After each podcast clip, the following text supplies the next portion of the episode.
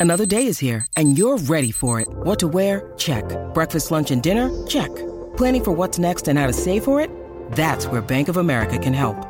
For your financial to dos, Bank of America has experts ready to help get you closer to your goals.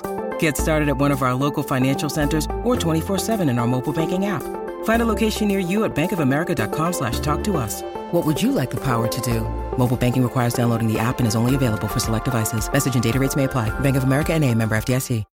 When you need mealtime inspiration, it's worth shopping Kroger, where you'll find over 30,000 mouthwatering choices that excite your inner foodie. And no matter what tasty choice you make, you'll enjoy our everyday low prices, plus extra ways to save, like digital coupons worth over $600 each week. You can also save up to $1 off per gallon at the pump with fuel points. More savings and more inspiring flavors make shopping Kroger worth it every time. Kroger, fresh for everyone. Fuel restrictions apply.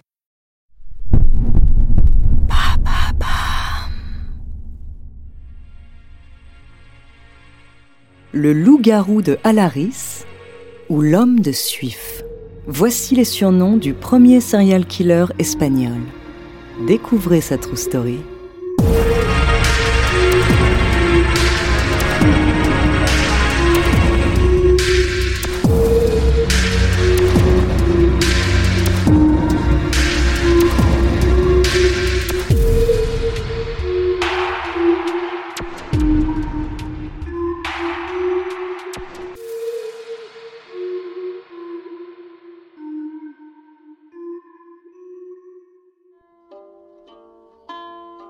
Commence dans un village de Galice en 1809.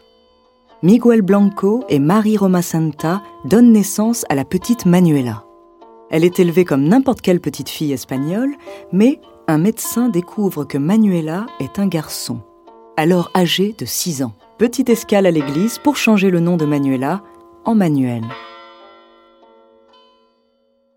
Après avoir terminé l'école, Manuel commence le métier de tailleur. Son oncle Ramon lui apprend aussi la fabrication de savon et de parfums. Arrivé à l'âge adulte, Manuel mesure à peine 1m37. Il compense sa petite taille avec sa chevelure blonde, sa culture et son goût pour les poèmes. Le jeudi 3 mars 1831, Manuel se marie à 21 ans avec Francesca Gomez Vasquez. Leur union dure jusqu'au 23 mars 1834, date où Francesca décède. Maintenant veuf, Manuel ne baisse pas les bras et entreprend une vie de voyage. Il laisse tomber son métier de tailleur et devient vendeur ambulant, parcourant la Galice ou encore le Portugal. Manuel a le sens des affaires et pour amasser toujours plus d'argent, il propose ses services en tant que guide à tous ceux qui souhaitent traverser les montagnes mais c'est un petit malin qui n'hésite pas à arnaquer ses clients et les fournisseurs de son commerce ambulant. Le petit manège de Manuel finit par arriver aux oreilles des autorités, et Vicente Fernandez, un agent de police de Léon, part à la poursuite de Manuel. En 1844, Vicente est retrouvé mort.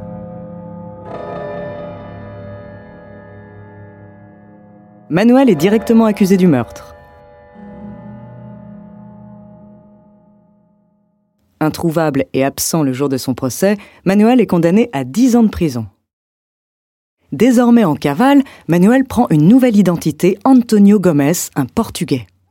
Il s'installe et se fond discrètement dans la population de Robert de Chao. Il exerce plusieurs métiers, dont cordier ou cuisinier. Avec le temps, Manuel devient très apprécié surtout des femmes, mais il ne peut s'empêcher de reprendre ses vieilles habitudes et recommence ses services en tant que guide. La technique de Manuel est simple. Il propose d'accompagner des familles de reborder Chao vers des possibilités d'emploi et de richesse. Une fortune jamais atteinte, des familles jamais revues.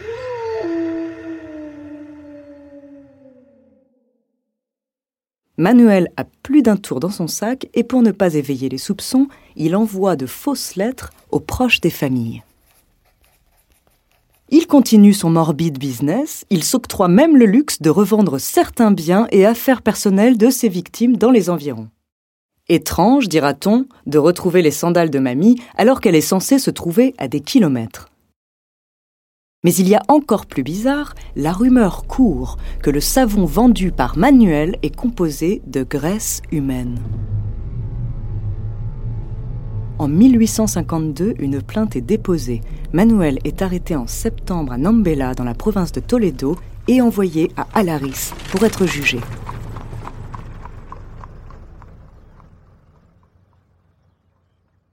Pour se défendre, Manuel affirme qu'une sorcière lui a jeté une malédiction qui le transforme en loup-garou.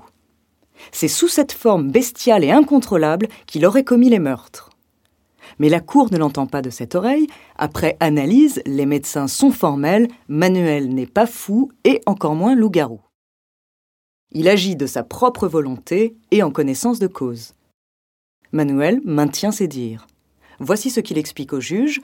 La première fois que je me suis transformé, j'étais dans les montagnes de Cousseau. J'étais entre deux loups au regard féroce. Je suis soudainement tombé par terre et j'ai commencé à sentir des convulsions. Je me suis retourné trois fois et quelques secondes plus tard, j'étais moi-même un loup. Les deux autres loups, que je pensais n'être que des loups, m'ont suivi et se sont changés en hommes.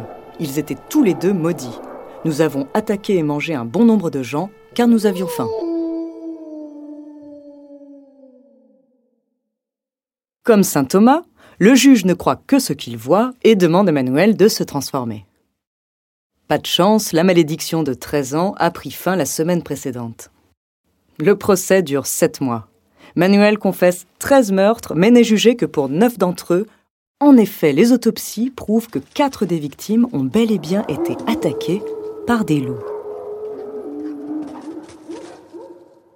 Le 6 avril 1853, Manuel est condamné à la potence.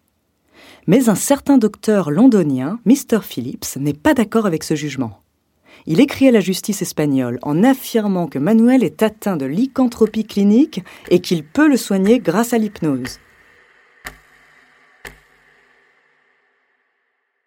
L'affaire remonte jusqu'à la reine d'Espagne Isabelle II, qui transforme la peine de mort en peine de prison à vie. Le 13 mai 1854, Manuel est transféré dans une prison de Celanova.